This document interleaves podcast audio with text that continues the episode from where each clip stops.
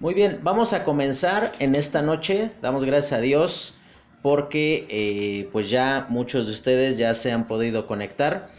Eh, estamos estudiando el libro de Hechos, que es, digamos, si bien no es un libro de doctrina, eh, tampoco es un, libro que, meramente te aporta datos históricos muertos, sino por el contrario te aporta una riqueza que está eh, vinculada con el, el, contexto en el cual se fue desarrollando todo el Nuevo Testamento, también eh, aporta una forma de entender claramente eh, las maneras en las cuales Dios ha ido obrando y, y, y ha ido revelando su voluntad en este tiempo.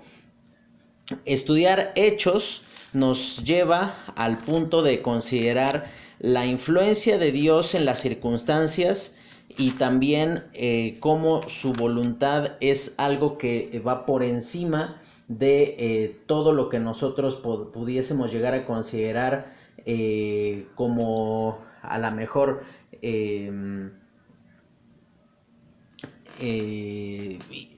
cuestiones que, que no están vinculadas la palabra de Dios nos va a mostrar cómo eh, su voluntad se va cumpliendo a lo largo del libro de Hechos y de esa manera pues podemos ir ya teniendo un sentido mucho más profundo de lo que eh, involucran las eh, cartas de Pablo, de Pedro, de Juan y finalmente Apocalipsis. Buenas noches hermano Alberto, Dios le bendiga, un gusto poder estar de nuevo en contacto con todos ustedes.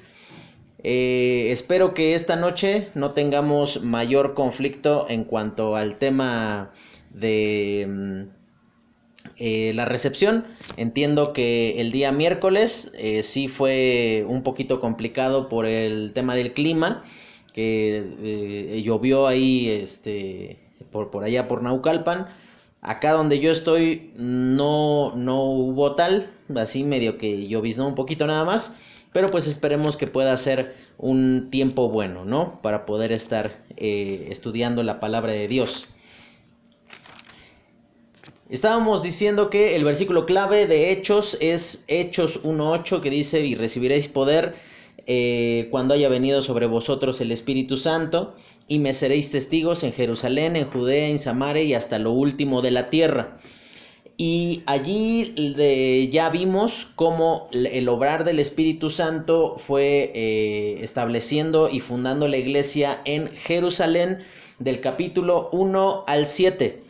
Después vimos el obrar del Espíritu Santo para estar en beneficio de la iglesia en hechos, eh, estableciéndose en Judea y Samaria, según lo establece ahí el versículo, del el capítulo 8 hasta el capítulo 12.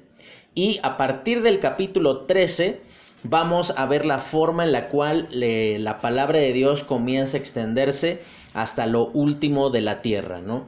Y nos quedamos eh, la el, di el día miércoles estando hablando allí con respecto a lo que ocurría eh, con Herodes, que él había muerto por eh, menospreciar al pueblo de Dios y por estar eh, comportándose de una manera, de, digamos, de, men de, menospreciar al pueblo de, de, Dios y finalmente pues es disciplinado por, eh, juzgado por Dios y pues finalmente tiene que morir en estas circunstancias, ¿no?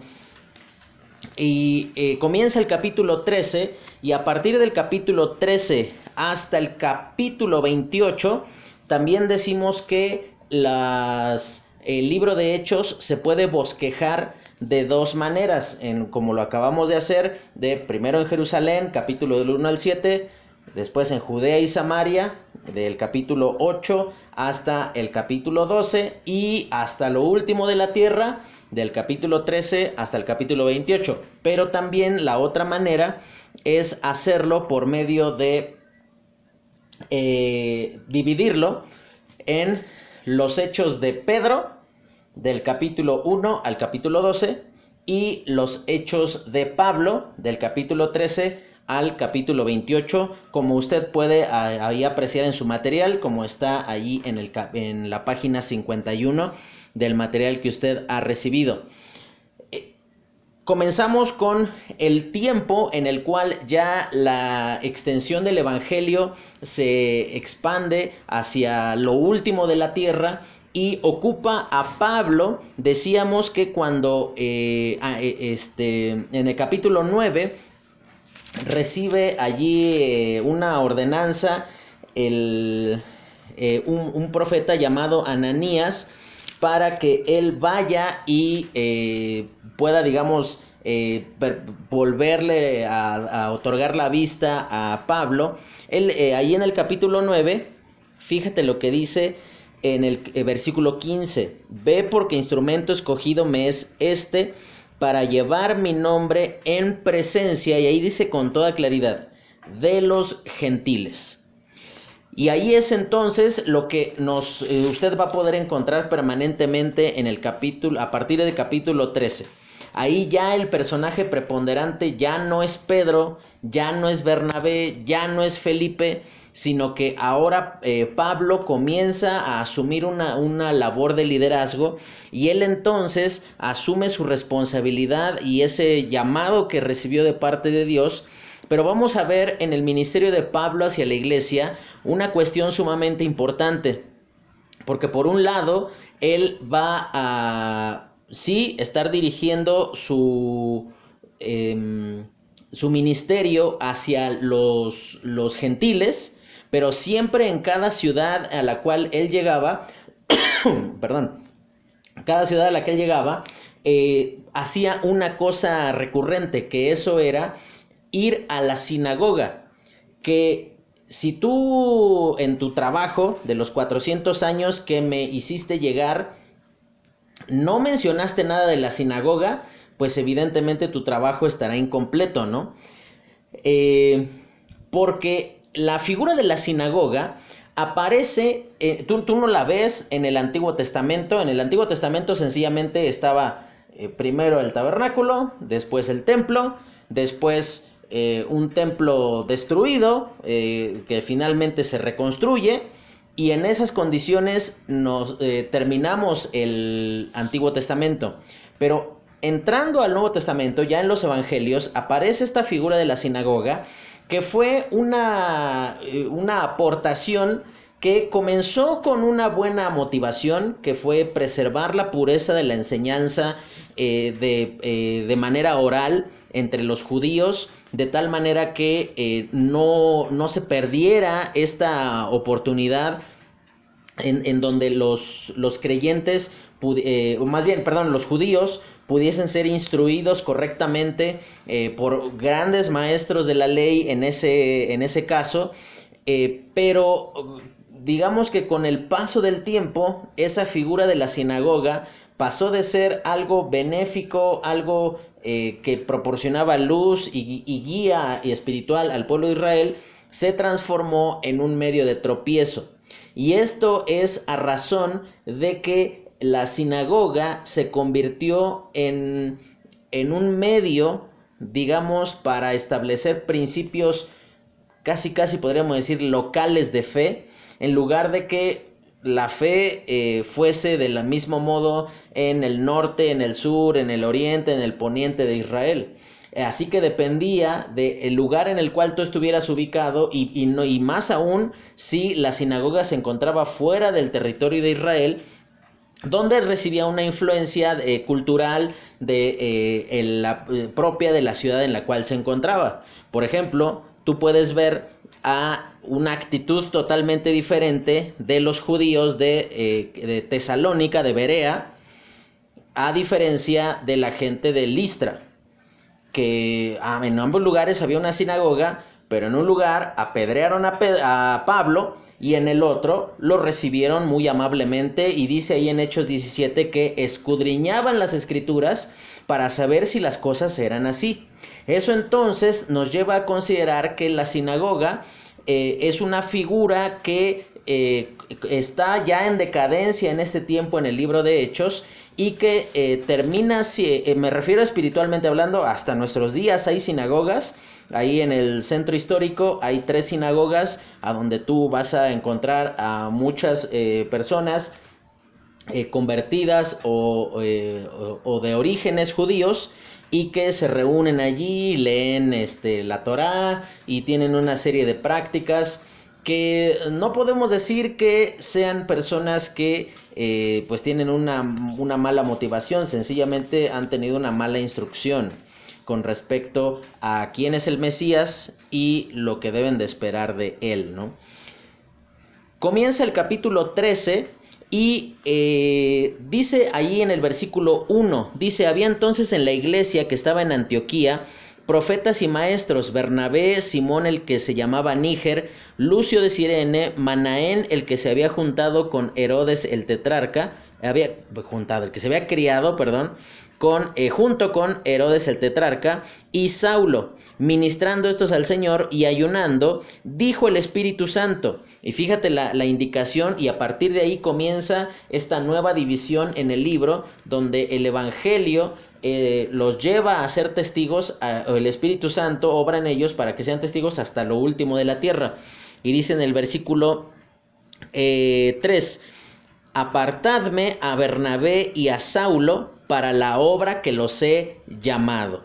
Y esto es sumamente importante tenerlo presente porque nosotros consideramos que el llamado se ha convertido en algo un tanto hasta místico, ¿no? Que termina siendo una onda pues entre oculta y que no hay mucha claridad al respecto a esto. Sin embargo, el llamado de Dios es un, eh, un tema que va de manera muy clara siguiéndose a lo largo de la escritura, donde nos muestra que Dios obra de dos maneras, de acuerdo a lo que el mismo Espíritu Santo dice aquí en el versículo 3, eh, perdón, el versículo 2 dice, apartadme. Y ese, ese sentido de la palabra apartar literalmente significa tomar y poner eh, o, o, o, poner a un lado con la finalidad de ocuparlo para una tarea en especial. El llamado es eso, que Dios a ti te ha, te ha puesto aparte en, para cumplir una labor en particular. Y no es más santo, no es más piadoso, no es más espiritual ser llamado a ser un pastor que ser llamado a ser un miembro de la iglesia. ¿Sabes? Realmente lo piadoso, lo santo, lo honorable, lo digno, está con cumplir ese llamado. Está con atender a la voz de Dios y no, no forzar su voluntad para que termine siendo lo que yo quiero.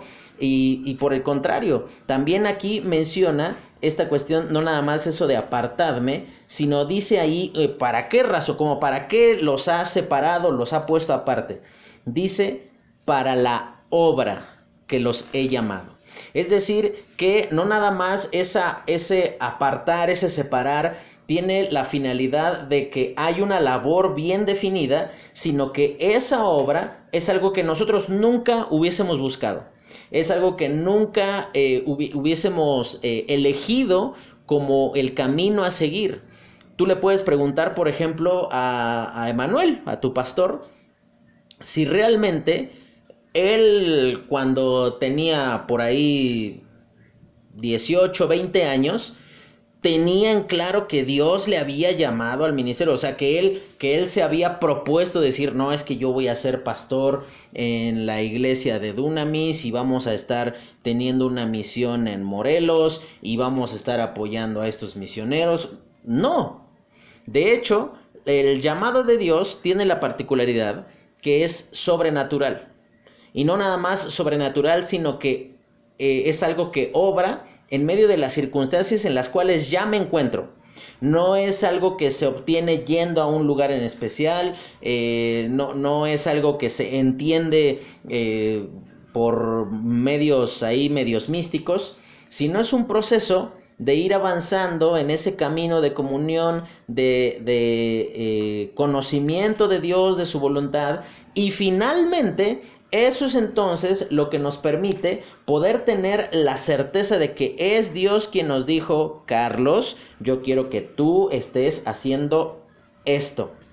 en este lugar, con estas personas, en este tiempo y esta tarea en específico. Y aquí vemos cómo el Espíritu Santo e, es el que obra. Y si tú te das cuenta, cuando comenzó, vamos a hacer un, un recuento así muy rápido. En el capítulo 2 de Hechos, las personas no se reunieron para recibir el Espíritu Santo. Ellos sencillamente tuvieron la instrucción de parte de los ángeles que quedaron cuando el Señor Jesucristo es llevado a los cielos. él, sencillamente los ángeles les dijeron permanezcan juntos en Jerusalén y ya. Pero no es que ellos dijeron, vamos a juntarnos porque eh, seguramente el Espíritu Santo va a venir sobre nosotros y va a aparecer una, una, lengua de fuego sobre nuestras cabezas y de esa manera va a comenzarse a cumplir el plan y el propósito de Dios para fundar la iglesia. No. Tú ves, por ejemplo, en Hechos, en el capítulo 10, Pedro él fue para eh, eh, en atención a lo que Cornelio este, necesitaba. Dice que él era un hombre piadoso, que daba muchas limosnas, pero él no fue con el plan de decir, ah, voy a ir para abrir la oportunidad para que eh, la iglesia se expanda aquí en Judea y en Samaria y que aún los gentiles puedan este, incorporarse a la iglesia del Señor siempre el crecimiento y la expansión de la iglesia y del ministerio, no quiero decir que no es algo planeado, no está mal planear, por el contrario es correcto, es, es necesario planear, pero estoy diciendo aquí propiamente que los planes humanos no limitan o o encaminan el obrar de Dios. Por el contrario, el obrar de Dios nos indica el camino que nosotros debemos de seguir. Y eso es lo que tú puedes ver permanentemente. Y cuando aquí la oportunidad se abre para que muchos creyentes eh, eh, puedan comenzar a, ir a otros lugares del mundo y comenzar a predicar el Evangelio, es justamente a partir de este momento que menciona en el versículo 2, dice, apartadme a Bernabé y a Saulo para la obra que los he llamado. Y eso es eh, muy importante entender que si tú estás en el ministerio, es muy bueno que planees, es muy bueno que organices, que tengas metas, que tengas una perspectiva de las cosas que quieres lograr.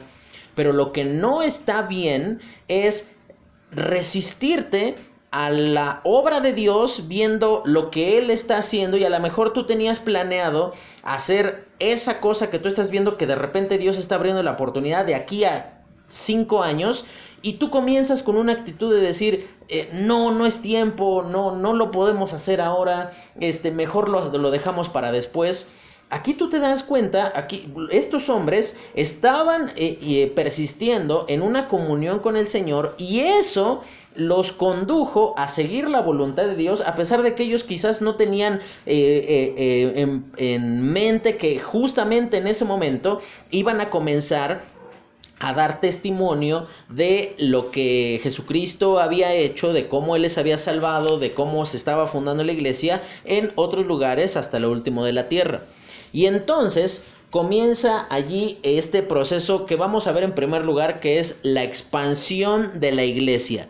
Y eso tú lo puedes ver del capítulo 13 al capítulo 20 de Hechos.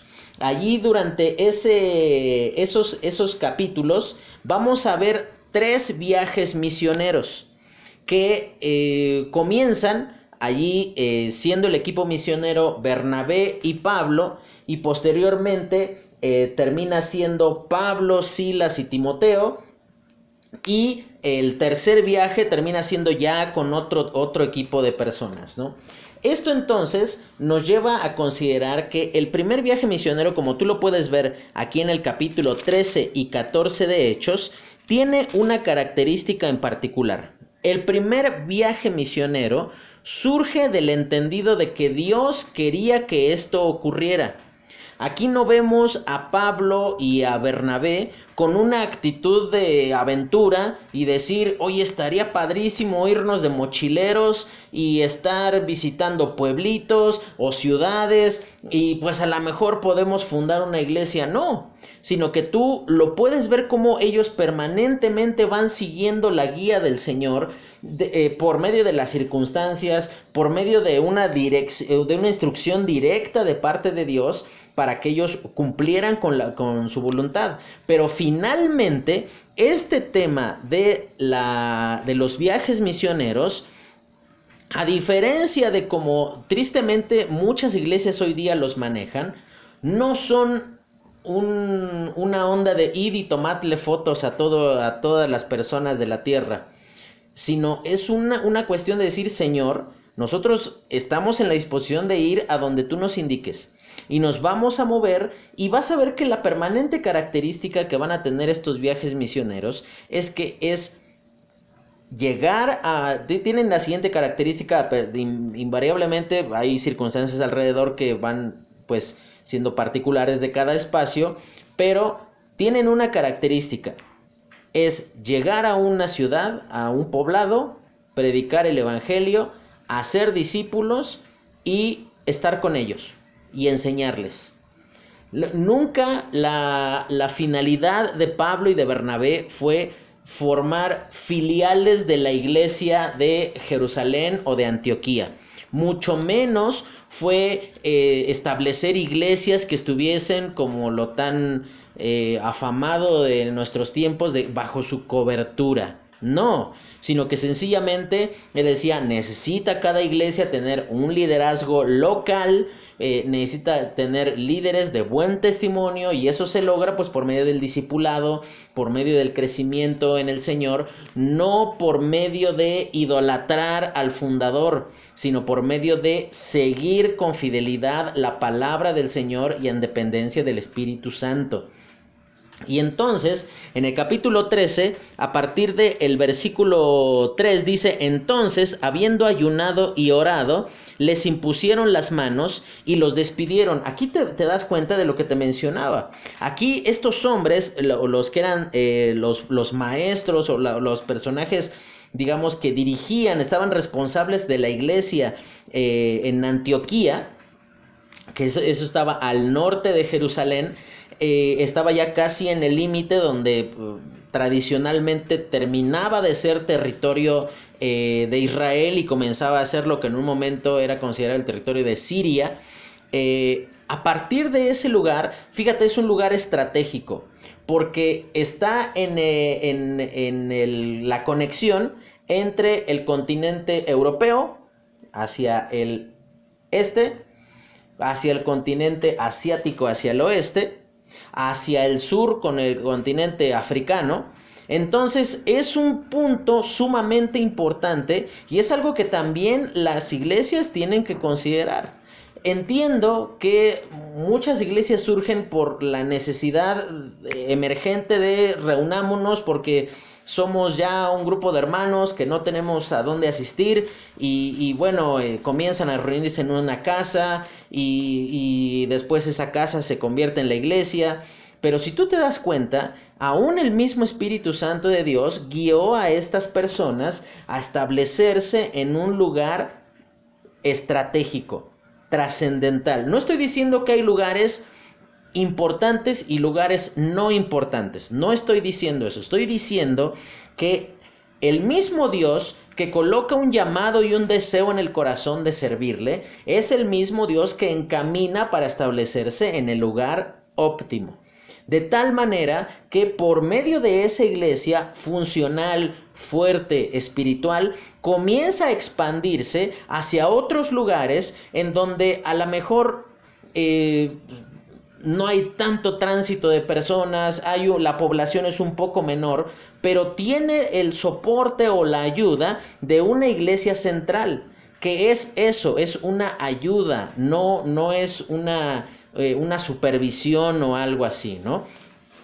Y comienza allí el, y el primer paso de este viaje, lo ves en el capítulo 13 y, y recuerda, el primer viaje lo realiza eh, Pablo, Bernabé y Juan Marcos, que a Juan Marcos lo encontraron allí en el capítulo 12 y 13. Vemos cómo comienza toda esta situación en donde dice que bueno, era hijo de este de unos creyentes de, de la región, lo incorporan al equipo misionero y este hombre, Juan Marcos, va a terminar siendo un personaje que crea eh, por sus decisiones una disputa entre Pablo y entre Bernabé.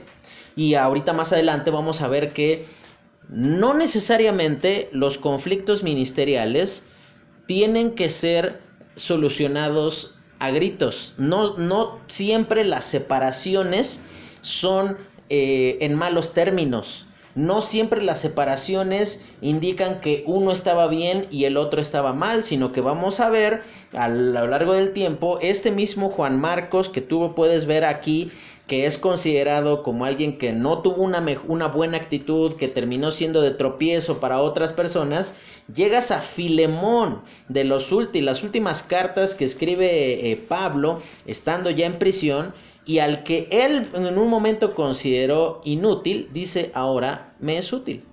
Y entonces, eh, dice ahí en el versículo 4, dice entonces, enviados por el Espíritu Santo, descendieron a Seleucia y de allí navegaron a Chipre, y llegados a Salamina anunciaban la palabra de Dios en las sinagogas de los judíos, lo que te mencionaba. Eh, digamos como que la estrategia ministerial inicial de este primer viaje fue a las sinagogas, a los judíos y no nos negamos a predicar el Evangelio a los gentiles, pero primordialmente le vamos a hablar a los judíos. Y entonces, después de que eh, llegan allí, en Chipre, eh, se encuentran, tienen un conflicto con un mago que se llamaba Elimas, que él este, pues trataba de hacerse de, del, del, Espíritu Santo eh, por medio de dinero y que dice que él se oponía allí al Evangelio y eh, finalmente, bueno, es, eh, es dejado ciego por causa de estas circunstancias y el obrar del Espíritu Santo por medio de estos dones milagrosos tenía como finalidad, como lo dijimos desde la primer clase, dar una evidencia de que era Dios obrando en medio de los hombres. Y después eh, dice, eh, después de estar allí en Chipre, parten allí a una ciudad que se llamaba eh, Pergue, dice zarpado de Pafos, Pablo y sus compañeros arribaron a Pergue de Panfilia, que esta ciudad, si tú ves ahí un mapa de tu, si tú, si tú vas a la parte de hasta atrás en tu Biblia, pues tú vas a poder ver con toda claridad que esos lugares de, eh, de los cuales está haciendo referencia es más, si bien aquí eh, esta ciudad de, de, Panfilia era una, una región, pero eh, podríamos pues como equipararla con la parte de donde estaban ubicados los Gálatas. Ah, mira, ahí te muestro eh, va a estar más o menos por esta, esta sección, esto de Panfilia.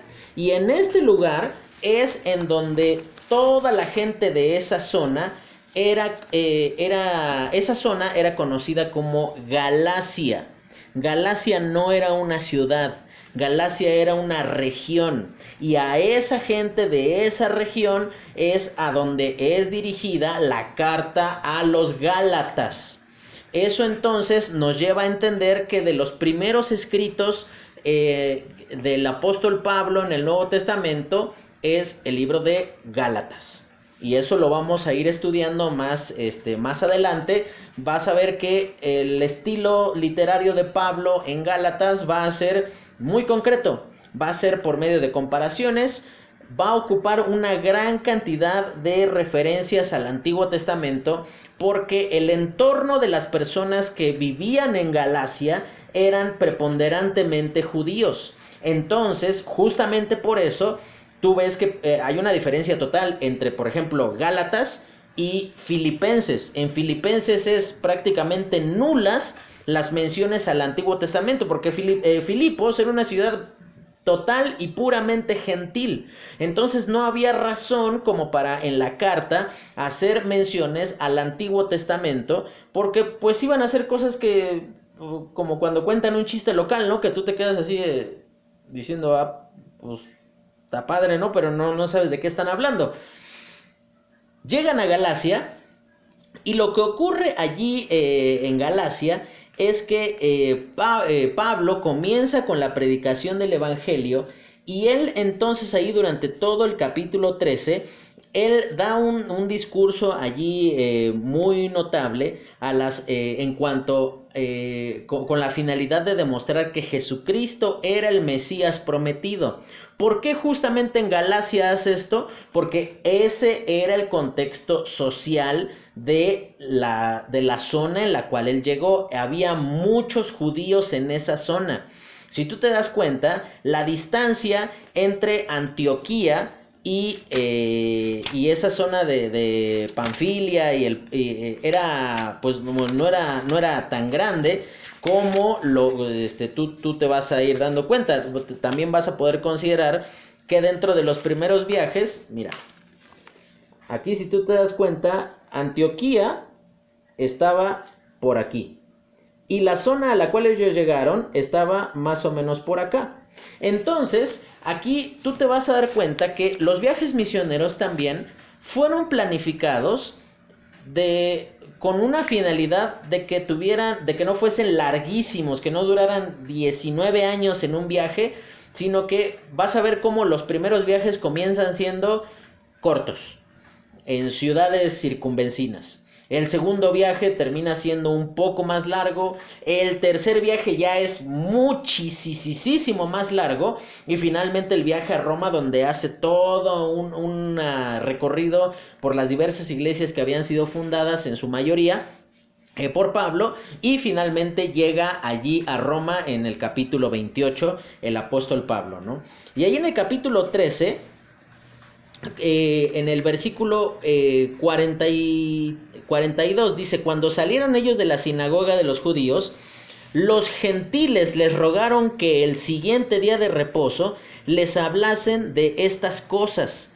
Y despedida la congregación, muchos de los judíos y de los prosélitos piadosos siguieron a Pablo y a Bernabé, quienes hablándoles les persuadían que perseverasen en la gracia de Dios. Presta atención eh, en, en qué les pedían que perseveraran. Y si tú lees Gálatas, ¿qué fue lo primero de lo que se olvidaron? De la gracia de Dios. Eh, el tema de Gálatas vas a ver un, un, conflicto entre la fe y las obras, entre la gracia y la ley, y entonces esa es la razón por la cual lo preponderante que les eh, recomiendan los, los Gálatas, eh, perdón, a, los Gálatas, eh, Pablo y Bernabé, es justamente eso, perseveren en la gracia de Dios, entiendan que es algo que hemos recibido, que no depende de nuestro buen comportamiento, de nuestras amplias aptitudes que podemos llegar a tener, sino que depende justa y exclusivamente de que Dios ha sido bueno con nosotros. Y entonces, fíjate lo que dice en el siguiente día de reposo. Aquí, si tú te das cuenta, el mensaje fue dirigido preponderantemente a judíos. Y ahí vemos cómo la obra de Dios y el Espíritu Santo comienza a obrar en medio de las circunstancias, permitiendo que gentiles, personas que no fueron criados bajo la cultura hebrea de un solo Dios, que eh, eh, era el que sustentaba todas las cosas, ellos van y se acercan y dicen, háblenos de esto, por favor. Y qué asombroso debe de ser y qué impactante para las personas que están sirviendo al Señor, que lleguen personas que tú ni, ni enterado de su existencia y ellos vienen y te dicen, háblame del Evangelio. Y esto evidentemente es algo que solo Dios puede producir. Dice en el versículo 44, el día siguiente de reposo se juntó casi toda la ciudad para oír la palabra de Dios. Esto no lo podía producir Bernabé, ni Pablo, ni nadie, solamente Dios. Y aquí vemos cómo Dios se encarga de respaldar o de, de, constatar que Él está obrando en medio de las circunstancias, que Él es el que está validando el proceder de eh, Pablo y de Bernabé, de Juan Marcos hasta este momento. Y entonces fíjate cómo dice, pero los judíos, viendo los judíos la muchedumbre, se llenaron de celos y rebatían lo que Pablo decía, contradiciendo y blasfemando. Entonces Pablo y Bernabé, hablando con denuedo, dijeron, a vosotros a la verdad era necesario que se os hablase primero la palabra de Dios, mas puesto que la desecháis y no os juzgáis dignos de la vida eterna, he aquí nos volvemos a los gentiles. Y aquí vemos cómo los judíos preferían no nada más ellos rechazar el mensaje del Evangelio, sino procuraban que también otros rechazaran ese mismo mensaje del Evangelio. Eso tú lo puedes ver muy, muy claramente explicado en 1 de Tesalonicenses capítulo 2, donde hace referencia que el pueblo de Israel se opuso al Evangelio, pero no nada más eso, sino que instigaban a las personas que estaban allí a sus alrededores, en los diferentes lugares en los cuales Pablo estuvo visitando, a que ellos también se opusieran al Evangelio, ¿no? Y eso es lo que nos, nos muestra qué es lo que produce eh, el, desconocimiento de Dios, la falta de, de, una comunión y, y, sobre todo de una relación con el Señor. No, estás dispuesto no nada más a perderte tú, sino en la disposición de buscar que otros se pierdan contigo. Y continúa aquí, eh, versículo 48 dice, los gentiles, oyendo esto, se regocijaban y glorificaban la palabra del Señor y creyeron todos los que estaban ordenados para vida eterna. Y si bien dijimos que Hechos no es un libro de doctrina, en donde podamos decir que aquí está fundamentada como tal una doctrina, es interesante entender a qué se refiere esto de ordenados para vida eterna. Dios ha elegido a las personas que Él habrá de salvar. Nosotros no lo sabemos, por lo tanto, no podemos caer en el error que muchas iglesias han caído en la actualidad de decir que no es necesaria la predicación del Evangelio porque Dios tiene a sus escogidos. Es verdad, Dios los tiene, es verdad, Dios los llevará a la salvación, pero la forma en la cual habrán de ser guiados y llevados a la salvación es por medio de la predicación del Evangelio. No hay otra manera. Y aquí ves, dice en el versículo 49, y la palabra del Señor se difundía por toda aquella, y es lo que te decía, provincia, Galacia, que digamos que eh, Panfilia y las otras ciudades que mencionaba allí, eh, Pergue, eran digamos como localidades pero la provincia como tal era Galacia, ¿no? Y de esa manera es eh, como ellos eh, se fueron allí desarrollando de este modo.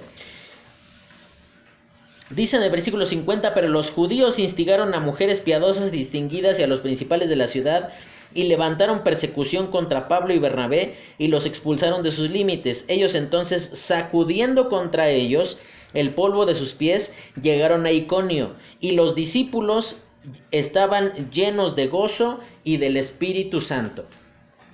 Vamos a hacer un poco más interactivo esto. En tus comentarios, trata por favor de indicarme qué es a lo que se refiere, según a tu buen entender y con lo que la palabra de Dios indica, qué, qué, qué,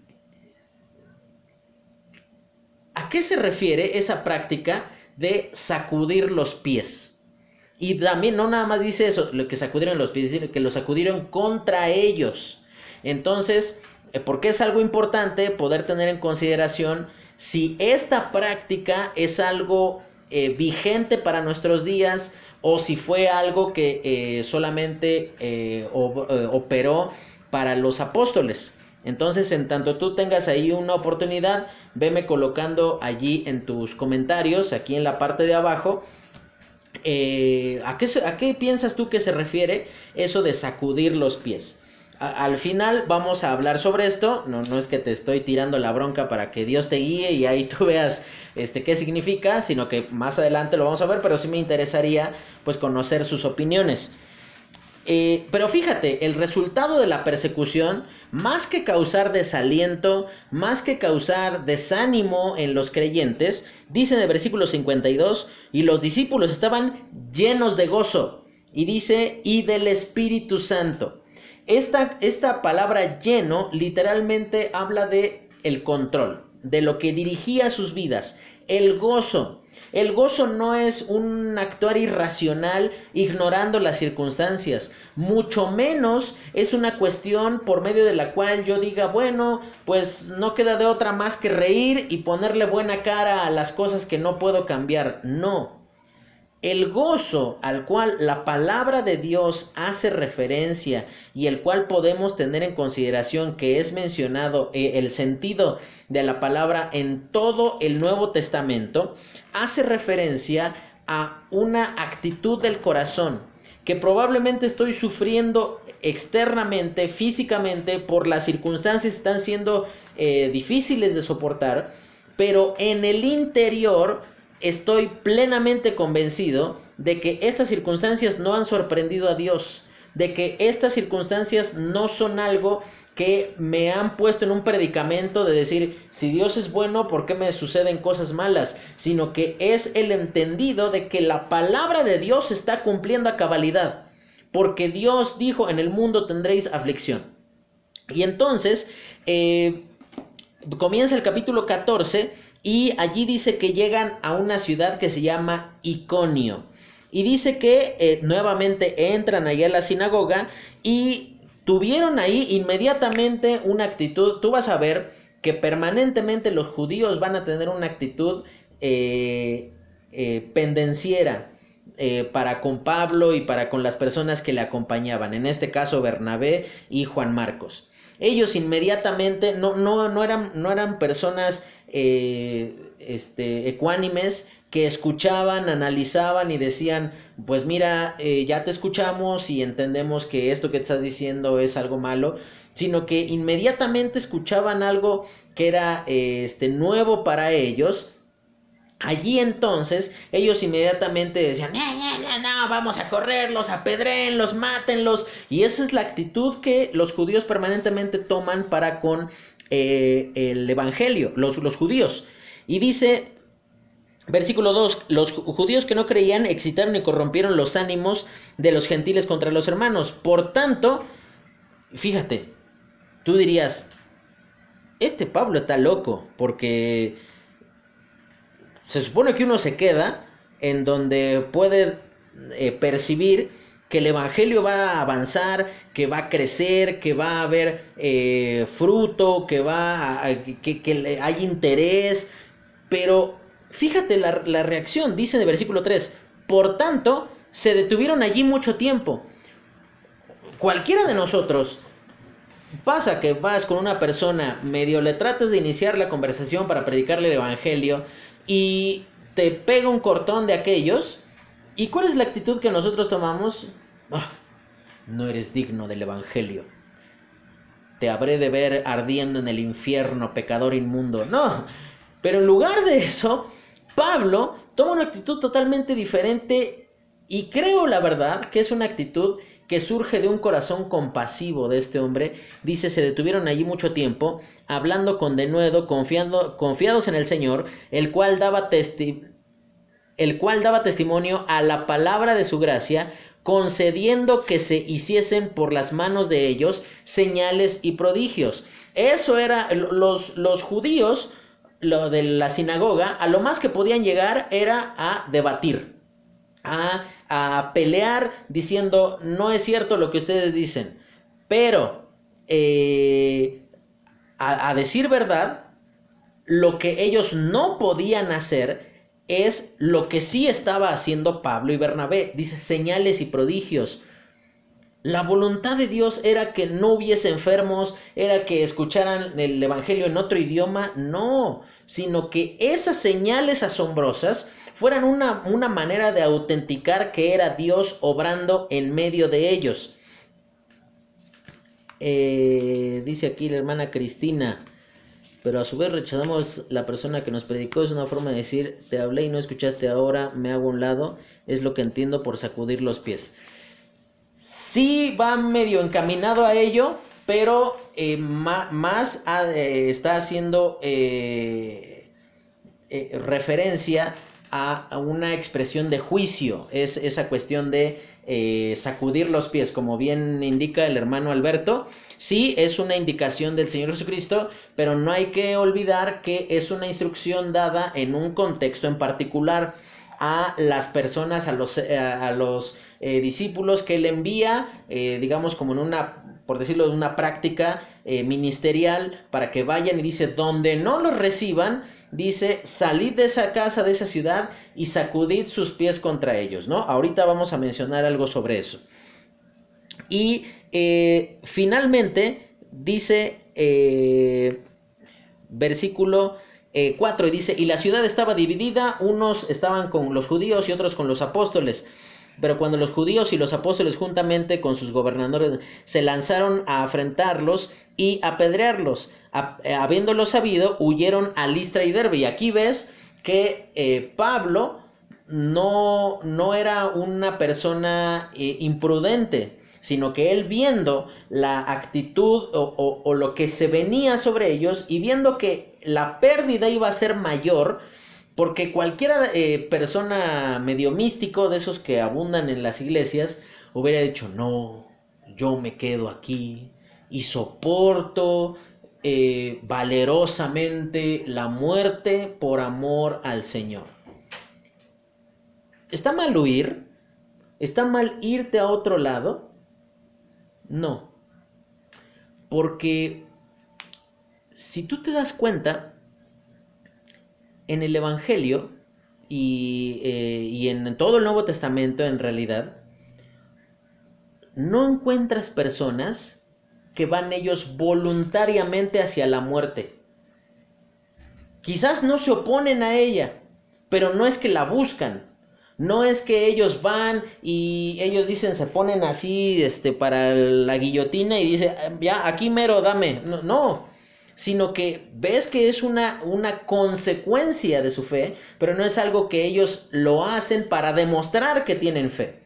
Aquí eh, Pedro dice que se, eh, Pedro, eh, Pablo y Bernabé salen hacia Listra y Derbe, dice, y allí predicaban el Evangelio. Y dice que llegan a esta ciudad de Listra, sanan a una persona que era cojo de nacimiento, comienzan de nuevo allí a hacer la predicación del Evangelio y entonces dice que e, ellos comienzan a, llamar, dado que veían las, las, señales milagrosas y el comportamiento de los discípulos, dice allí que ah, en el versículo 12 del capítulo 14, y a Bernabé llamaban Júpiter y a Pablo Mercurio, es decir, que los equipararon a deidades que ellos eh, eh, seguían o que, o que, a las que ellos veneraban. Eh, y, la razón por la cual dice ahí Júpiter era, eh, pues digamos, un dios eh, reconocido por su autoridad, pero Mercurio era, digamos, más valorado por, su, por la, las verdades que según ellos transmitía y el comportamiento que tenían. Por esa razón es llamado Mercurio aquí el apóstol Pablo.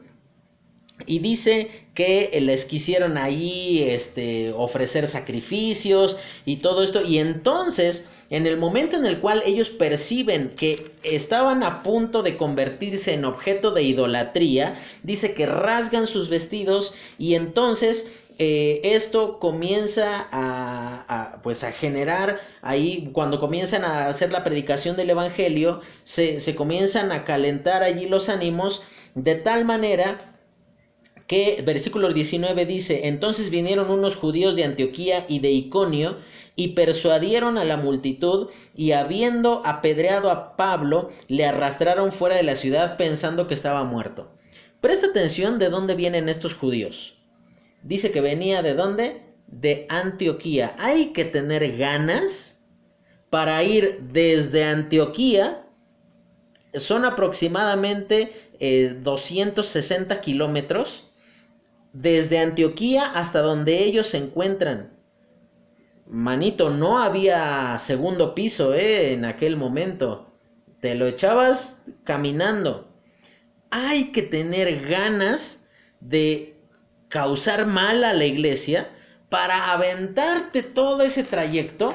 Y también dice de, de Iconio, de Iconio fue donde salieron huyendo. Esto nos muestra y, aquí digamos que esto podemos eh, considerar lo que más adelante vamos a ver también aquí en el libro de Hechos, que eh, eran conocidos como los judaizantes, que eran personas que no negaban la eficacia del Evangelio, del sacrificio de Jesucristo, pero que decían que aparte de la ley, que aparte, perdón, de, la, de creer en Cristo, era necesario observar la ley. Eso tú lo puedes ver muy claramente en Gálatas que es justamente la zona, aquí donde está Iconio, es eh, la zona en donde se desarrolla todo esto. Dice que arrastran a Pablo, lo, dejan, eh, ellos lo dejan tirado fuera de la ciudad porque piensan que está muerto y entonces dice que vuelve, que, él despierta después de todos estos eh, tremendos golpes que sufrió en este proceso de ser apedreado y no crees que eran unas piedritas así de grava, ¿no? Eran unos reverendos rocones con los cuales las personas realizaban este acto de apedrear. Entonces, fíjate lo que dice en el versículo 20, y eso es lo que a nosotros nos hace saber que a qué le tiramos, por decirlo de esta manera, ¿no? Dice en el versículo 20, pero rodeándole los discípulos se levantó y entró en la ciudad al día siguiente, perdón, y al día siguiente salió con Bernabé para Derbe y después de anunciar el Evangelio a aquella ciudad y de hacer muchos discípulos, volvieron a Listra y a Iconio y a Antioquía. Es decir, vamos a hacer un recuento. Están aquí en Antioquía, suben a Pergue, de ahí se mueven un poco más a Iconio y al ladito estaba Listra. Y después de predicar el, Evangelio en el último punto, que fue Derbe, ahí recorren todos los otros puntos anteriores para volver finalmente a Antioquía. Esto entonces nos muestra que la estrategia ministerial inicialmente de Pablo en el primer viaje fue visita y confirmación. Les visitamos, les predicamos el Evangelio, les enseñamos la palabra de Dios, pasamos al siguiente poblado, hacemos lo mismo y de regreso nos, eh, nos encargamos de confirmar la condición espiritual en la cual ustedes se encuentran. Y aquí entonces dice versículo 21, y después de anunciar el evangelio en aquella ciudad y de volver de hacer muchos discípulos, volvieron a Listra, a Iconio y a Antioquía, confirmando los ánimos de los discípulos, exhortándoles a que permaneciesen en la fe y diciéndoles, importante versículo de Hechos este, es necesario que a través de muchas tribulaciones entremos en el reino de Dios. Aquí no está diciendo que lo que afianza nuestra entrada en el reino del Señor es nuestro sufrimiento. Está diciendo que en, en, en tanto vamos en dirección al reino del Señor, por causa de que ya hemos sido, digamos de esta manera, inscritos en Él por los méritos de Cristo, habremos de enfrentar aflicciones. Dice que aquí en el versículo 22, a través de muchas tribulaciones. No está diciendo algunos inconvenientes, uno que otro percance, no. Dice de muchas tribulaciones. Y dice el versículo 23, y dice, y constituyeron ancianos en cada iglesia, y habiendo orado con ayunos, los encomendaron al Señor en quien habían creído. Y aquí ves el proceso visita, predicación, enseñanza y a la vuelta dice que constituían ancianos. No me voy a meter ahorita a hablar que si debe de haber ancianos o que si debe de haber pastor. Eso te lo enseñará este, el pastor Emanuel en Eclesiología. Cuando curses la doctrina de la iglesia, él te habrá de indicar por qué justamente debe de ser un pastor en lugar de ancianos, también te aclaro algo. No es que es pecado tener ancianos o tener un pastor. Sencillamente el funcionamiento eh, interno de la iglesia habrá de ser distinto dependiendo la forma de gobierno que ésta elija. ¿no? Aquí sencillamente dice que establecen eh, ancianos me inclino a pensar por la postura que habla de que dado que las iglesias eran de, de reciente fundación y que estaban en crecimiento, porque fíjate, en Derbe dice que hicieron muchos discípulos. Entonces la carga para una sola persona iba a ser abrumadora, por lo cual lo más conveniente resultaba ser que eh, pudiese haber un cuerpo de liderazgo y que de esa manera pudiesen hacerse cargo de la iglesia. Es un, meramente una razón eh, circunstancial, no una razón doctrinal donde nosotros podamos decir que es más bíblico tener un pastor que tener ancianos. Eh, pero como te digo, ahí Emanuel, Dios te bendiga, este, pues tú les habrás de explicar a los hermanos, eh, pues a qué se refiere este tema de los ancianos o del pastor, ¿no? Y eh, versículo 24 dice, pasando luego a Pisidia, vinieron a Panfilia. Panfilia es el lugar que se menciona en Hechos 13:13. Dice, arribaron a Pergue de Panfilia. O sea, están de nuevo en la misma zona. Y dice, y habiendo predicado la palabra en Perge, descendieron a Atalía y de ahí navegaron a Antioquía, desde donde habían sido encomendados a la gracia de Dios para la obra que habían cumplido. Y habiendo llegado y reunido a la iglesia, refirieron cuán grandes cosas había hecho Dios con ellos y cómo había abierto la puerta de fe a quién? A los gentiles. Y se quedaron allí mucho tiempo con los discípulos. Y esto nos habla eh, Deja pienso lo que voy a decir para no cometer una imprudencia.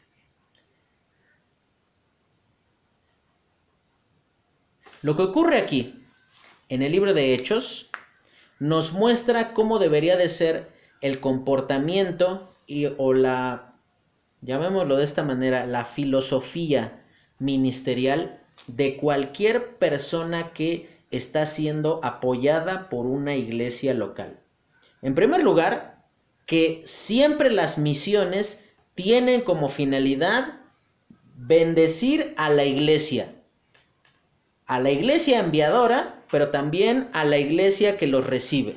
Aquí vamos a ver que Pablo no está apoyando un ministerio eh, que tiene como finalidad este darle allí de comer este, no digo porque esté mal, o sea, es un ministerio para repartir este, sándwiches a los eh, indocumentados.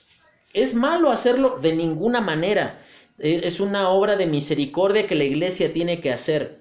Pero si el ministerio que la iglesia está apoyando no tiene como finalidad primordial, preponderante, que sea una o una extensión de la iglesia o una obra en beneficio de la iglesia que está en aquel lugar, hermano, eh, quizás está dejando muy mucho el propósito que Dios ha dado a la iglesia. Porque aquí, si tú te das cuenta, Pablo permanentemente tuvo la visión de obrar en beneficio de qué? De la iglesia.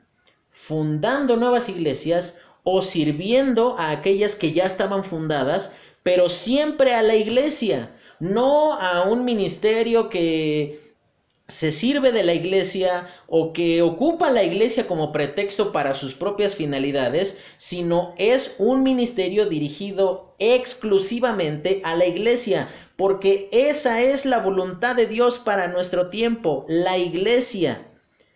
Entiendo que Dios ocupa diversos ministerios que son conocidos como paraeclesiásticos, es decir, que no, no salen de, eh, propiamente de la iglesia.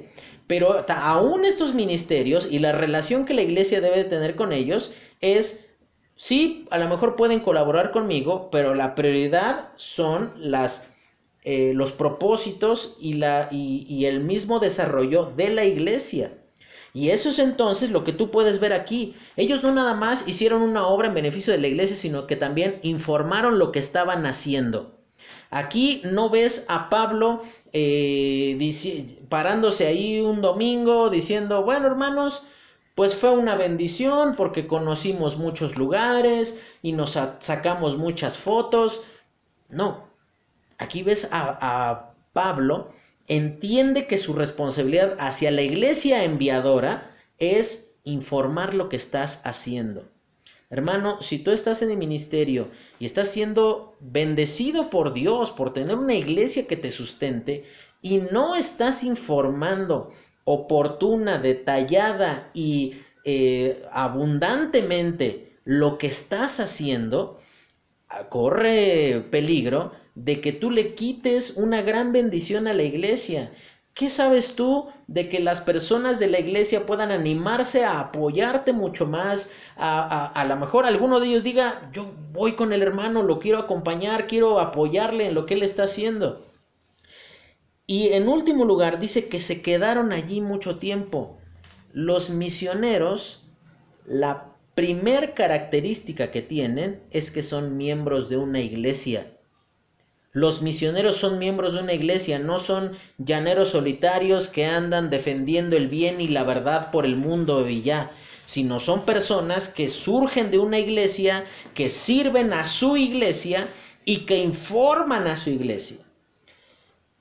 El capítulo 15 de Hechos es, eh, digamos, como un paréntesis a estos viajes porque fíjate cómo comienza, dice, entonces algunos que venían de Judea enseñaban a los hermanos, si no os circuncidáis conforme al rito de Moisés, no podéis ser salvos. Como Pablo y Bernabé tuvieron una discusión y contienda no pequeña con ellos, se dispuso que subiesen Pablo y Bernabé a Jerusalén y algunos otros de ellos a los apóstoles y a los ancianos para tratar esta cuestión. Y aquí tú te das cuenta, Aquí no, no, no, solucionaron las cosas pintando su raya, decir, ustedes herejes quédense de aquel lado y nosotros que estamos en la verdad nos quedamos de este, sino que siempre hubo el ánimo de encaminar al que se había, eh, eh, había errado el camino, había creído otras cosas. Y tú puedes leer todo el capítulo 15 y ahí este Jacobo, que era quien presidía la iglesia en Jerusalén, que era uno de los, de los discípulos, dice allí que, eh, y, algo importante, muchos de los principios que tú vas a ver aquí en, en Hechos 15, los vas a ver también reflejados en la epístola de Santiago, que justamente el escritor es el mismo. Eh, esta persona que aparece aquí dando algunas razones y tomando algunas determinaciones para el bien de la iglesia, es el mismo que escribe la carta de Santiago. Eso entonces nos hace entender que, bueno, ya ir ordenando en nuestra mente cómo fueron ocurriendo los libros de eh, que vamos a ver más adelante. Primero fue Gálatas, quizás también podríamos ubicar por allí a Santiago. Y posteriormente menciona allí, eh, bueno, toda esta controversia que se presentó allí entre ellos y eh, pues ellos comienzan a dar testimonio de lo que ocurrió en su viaje de cómo fue esa relación con los gentiles. Dice que había algunas personas que eh, comenzaban a cuestionar que por qué habían estado relacionándose con gentiles, ¿no? ¿Por qué eh, su comportamiento había sido de esa manera? Y entonces, fíjate cómo dice aquí en el versículo 7 del capítulo 15. Y después de mucha discusión, Pedro se levantó y dijo, varones hermanos, vosotros sabéis cómo ya hace algún tiempo que Dios escogió que los gentiles oyesen por mi boca la palabra del Evangelio y creyesen. Y Dios que conoce los corazones les dio testimonio dándoles el Espíritu Santo, lo mismo que a nosotros, sin ninguna diferencia hizo entre ellos, y ellos purificando por la fe sus corazones. Ahora pues, ¿por qué tentáis a Dios poniendo sobre la cerviz de los discípulos un yugo que ni a nuestros padres ni a nosotros nos hemos podido llevar, está hablando de la ley. Y aquí tú ves durante todo el capítulo todo cómo se va desahogando esto, el discurso que está dando Pablo, que da Pedro, las respuestas que da Jacobo aquí. Y fíjate eh, ¿cómo, concluye esto. ¿Por qué lo, lo paso muy por arriba? Porque finalmente lo que ocurre aquí es dejar bien en claro cómo una de las labores principales de la iglesia es, además de la predicación del Evangelio, aquí ves el equilibrio perfecto. Está genial que prediquen el Evangelio, que hagan discípulos, que contacten nuevas personas, pero con la misma intensidad, con el mismo interés, la iglesia tiene que guardar la doctrina. tiene que enseñarles la palabra a los que ya están en la iglesia. Porque si no, esto es como una bolsa con hoyos que por más que le echas y le echas y le echas y le echas, nunca se llena. Porque así como entra la gente, se va y es todo esto un carrusel eh, que de, de nunca terminar.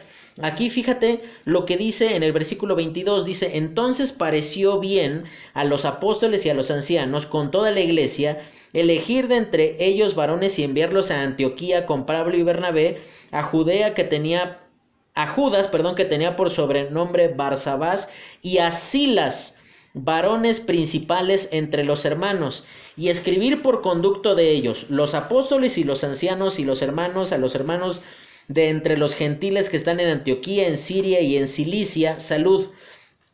Y ahí menciona todas unas cosas ahí. Y fíjate, versículo 28 porque ha parecido bien al Espíritu Santo y a nosotros no imponeros ninguna carga más que estas cosas necesarias. Dice que os abstengáis de lo sacrificado a los ídolos, de sangre, de ahogado y de fornicación, de las cuales cosas, si os guardareis, bien haréis. De por sí, estas cuestiones que les está diciendo que se tenían que guardar de ellas es, es algo que, que cualquier persona judíos o gentiles tenían que realizar. Aquí no les están colocando una carga adicional, no les están eh, estableciendo, no se la están haciendo un poco más difícil, no les están estableciendo eh, nuevos mandamientos y ni le están haciendo una distinción entre la fe que es para los judíos y la fe que es para los gentiles, sino por el contrario, aquí está estableciendo la manera en la cual ellos deberían de comportarse. Y entonces aquí eh, dice que eh, ellos se tenían que guardar de todas estas cosas. Ahora, fíjate bien, la persecución que ocurrió en Hechos 5, en Hechos 7 con Esteban, en Hechos 8 con Saulo, siempre tuvo como propósito que frenar el Evangelio. Pero ocurrió todo lo contrario. La persecución los errores doctrinales, las enseñanzas maliciosas que tenían como finalidad dañar a la iglesia, terminan siendo que una oportunidad para potenciar el crecimiento del Evangelio. Porque, ¿qué crees? El segundo viaje de Pablo eh, junto con Silas y las otras personas que se, que se hace mención allí, deberías, deberías tú de, tener en consideración a razón de qué ocurre a razón de que una, hubo una persona que pensó que podía dañar a la iglesia y que enseñando algo incorrecto iba a, disminuir este, su, su eh, potencial. Y ocurrió todo lo contrario. Pero sabes, todas estas cosas malas que terminan obrando para bien en la iglesia, ¿cuándo surten efecto? Cuando la iglesia guarda la doctrina y guarda la verdad. Aquí no es cosa de que, ah, pues sí, es que ya ves, el hermano pues viene de una iglesia media, pues extraña, entonces, pues sí, en el culto dijo que este, la salvación se pierde o que pues, ponte vivo porque si no permaneces en la fe y de repente viene el Señor, pues igual y te quedas. Eh, pues, pues sí está mal, pero pues tolerémoslo. Sobre todas las cosas, hermano, lo que la iglesia debe de defender es la doctrina, la verdad. Eso no es transigible, no es algo negociable, no es una cuestión en donde decimos, pues sí, toleren al hermano, pues ya ves su trasfondo. Partiendo de que si sabes que tiene un trasfondo eh, un tanto cuestionable, no lo vas a poner a enseñar, maestro. No, no, no lo vas a, a, colocar en una situación de liderazgo sabiendo que quizás no está totalmente maduro el hermano.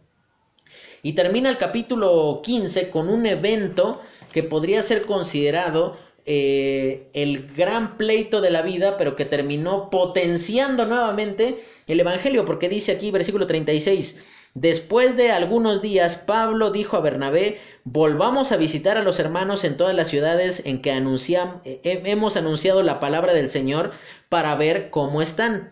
Y Bernabé quería que llevasen consigo a Juan, el que tenía por sobrenombre Marcos, Pero a Pablo no le parecía bien llevar consigo al que se había apartado de ellos desde Panfilia. Es decir, que la única porción del viaje en el que sí les acompañó, ¿cuál fue la primera parada? A Chipre y de allí fueron a Panfilia. Pero después de ahí los abandonó.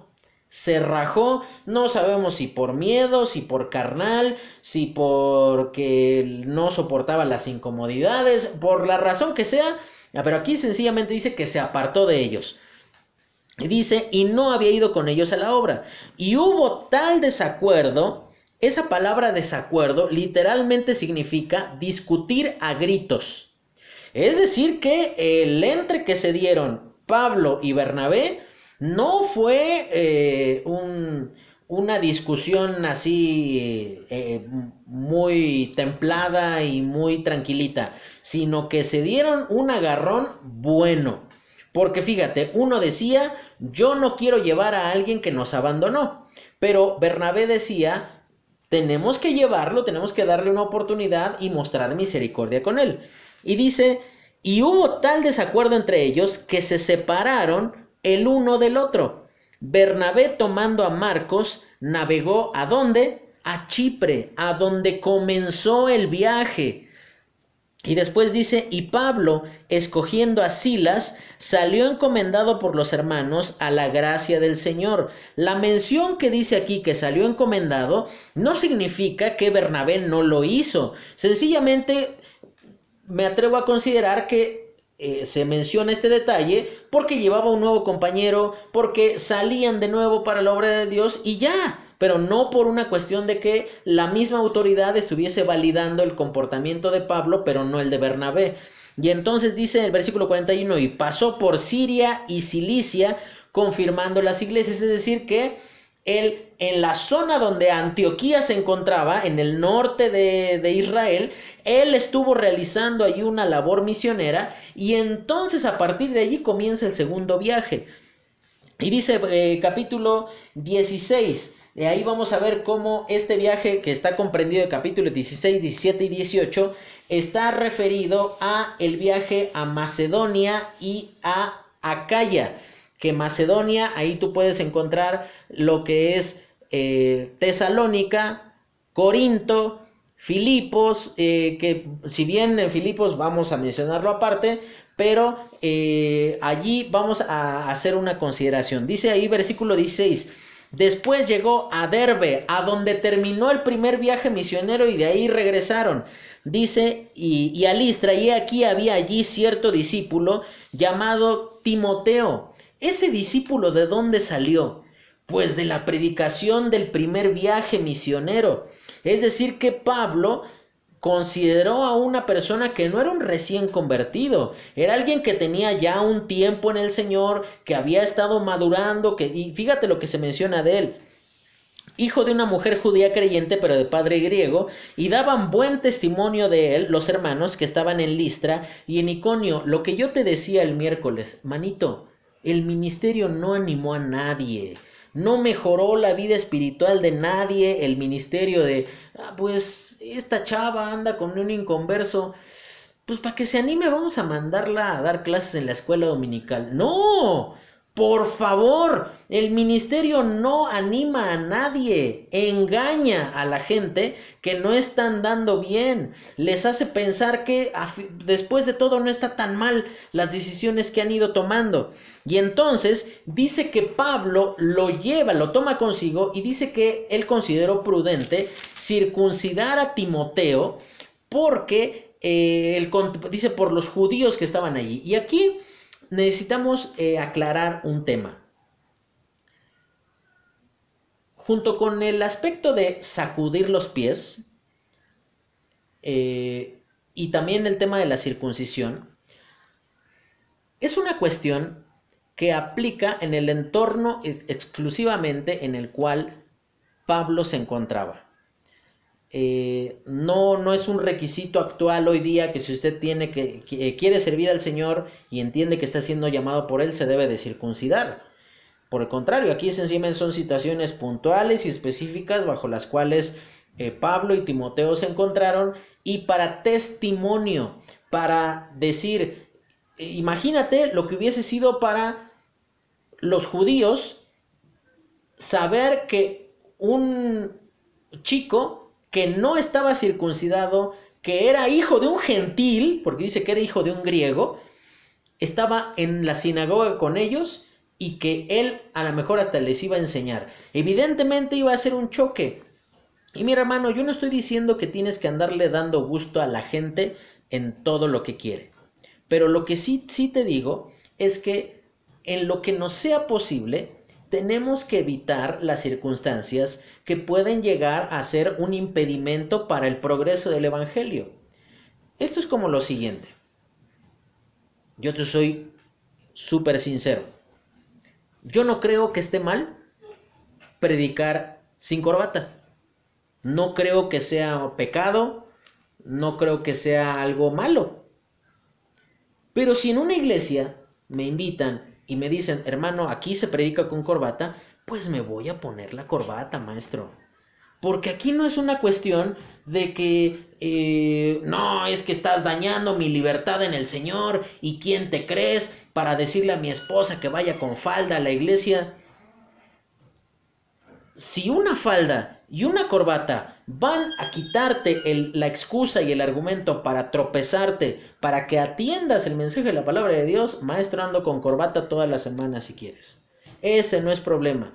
Y eso es justamente lo que ocurre aquí con Pablo y con Timoteo que por, por una causa meramente de testimonio es que ellos eh, proceden de esta manera, circuncidan a Timoteo. Y entonces, dice aquí en el versículo 6, dice, y atravesando Frigia y la provincia de Galacia, dice, les fue prohibido por el Espíritu Santo hablar la palabra en Asia. ¿Te imaginas? Lo que habrá sido para Pablo de, tener la instrucción del Espíritu Santo de Dios, decir, no les hables, no les prediques el Evangelio. Y aquí vemos un hombre que estaba sujeto no a las instrucciones de alguien, sino a las instrucciones de Dios mismo. Y entonces dice eh, que avanzan a otra ciudad y de nuevo el Espíritu Santo no les permite hablar. Y dice que esa noche, estando allí este, dormido, dice en el versículo 9, y se le mostró a Pablo una visión de noche, un varón macedonio estaba en pie, rogándole y diciendo, pasa a Macedonia y ayúdanos.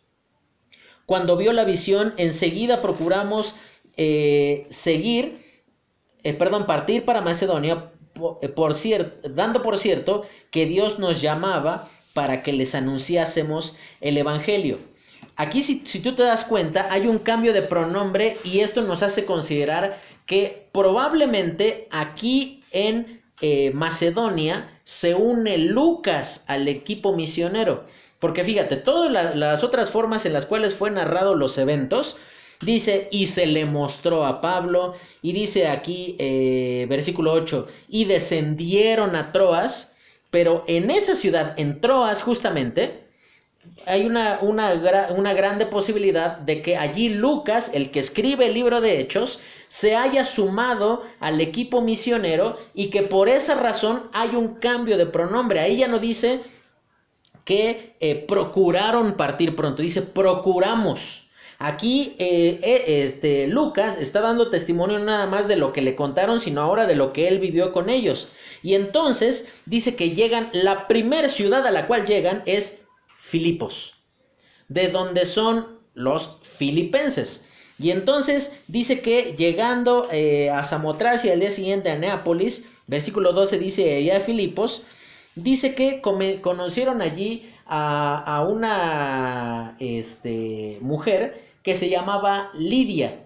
Y esta mujer dice que eh, ahí podemos ver cómo el Evangelio entra a, la, a lo que en ese momento era considerado Europa. Entonces, en esas condiciones podemos ver cómo la palabra de Dios comienza a abarcar ya otro continente literalmente porque ya eh, esta zona de Macedonia es toda la, zona en donde actualmente se encuentra Grecia, ¿no? Entonces, eh, dice que ahí conocen a esta vendedora y dice que eh, muestra ahí cómo es el proceso de la salvación. Dice que Dios abrió su corazón y dice que ella estuvo atenta a todo lo que Pablo decía. Y entonces dice que también ahí en Filipos ocurre lo que yo te decía el día miércoles.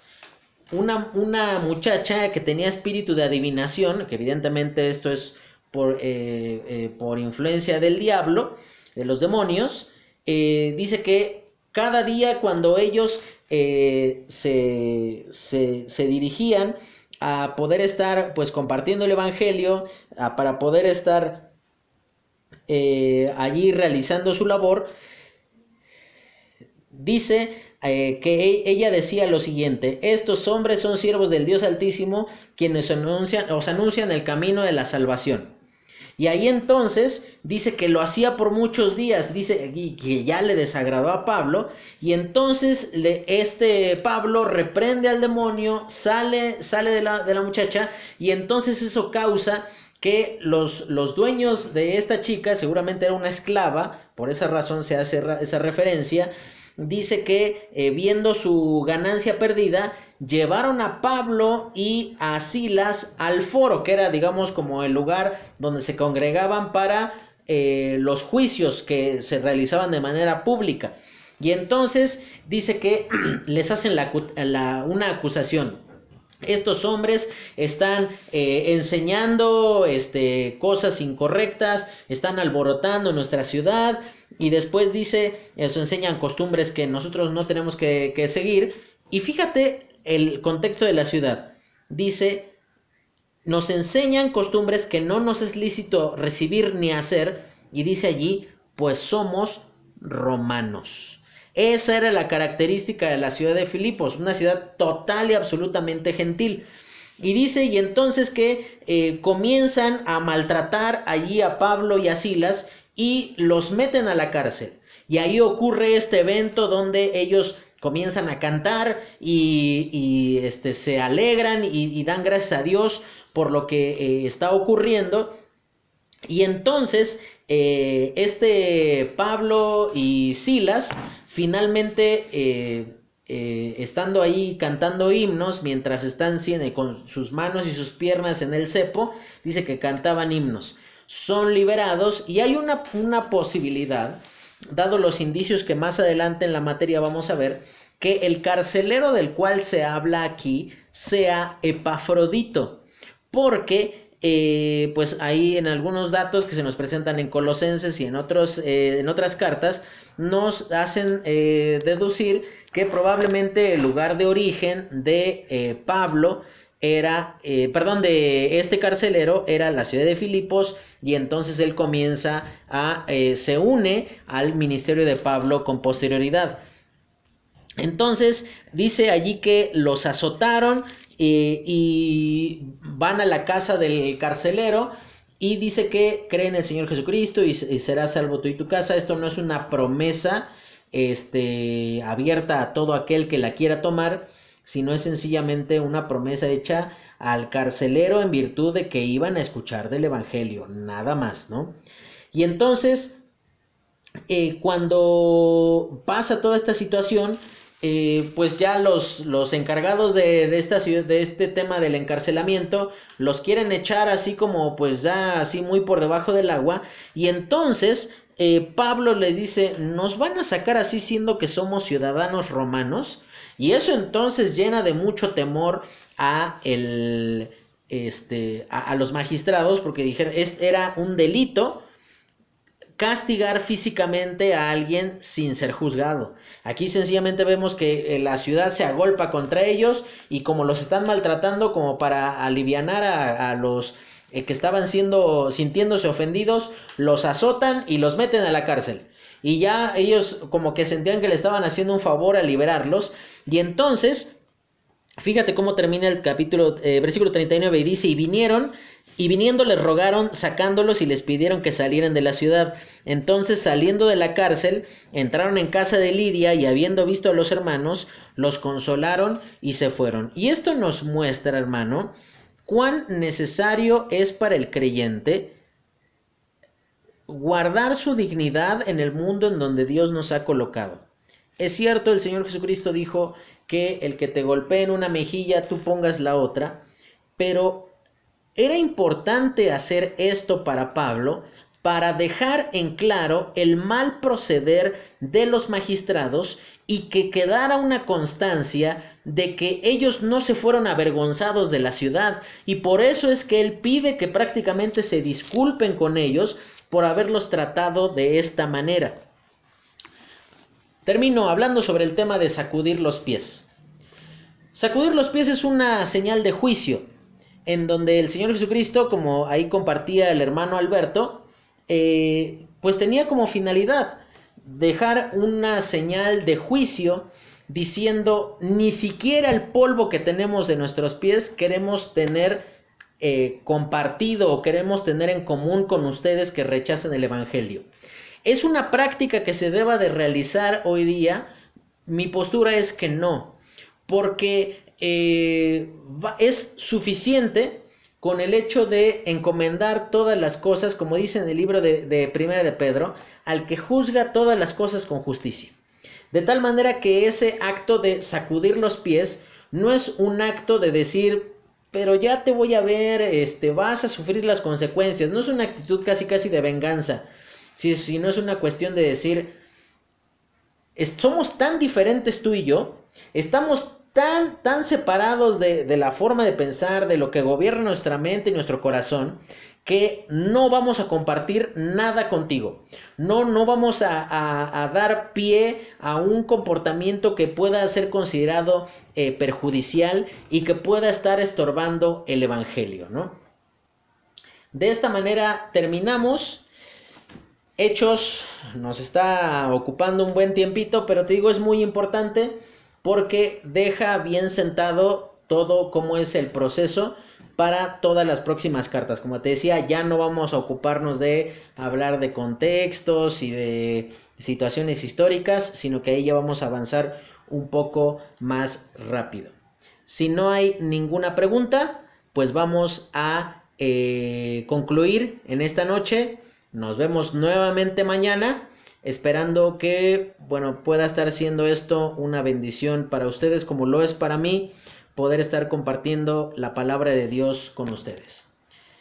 Si no hay ninguna pregunta, Dios les bendiga y nos vemos mañana igualmente a las 8 de la noche. Buenas noches hermanos, Dios les bendiga.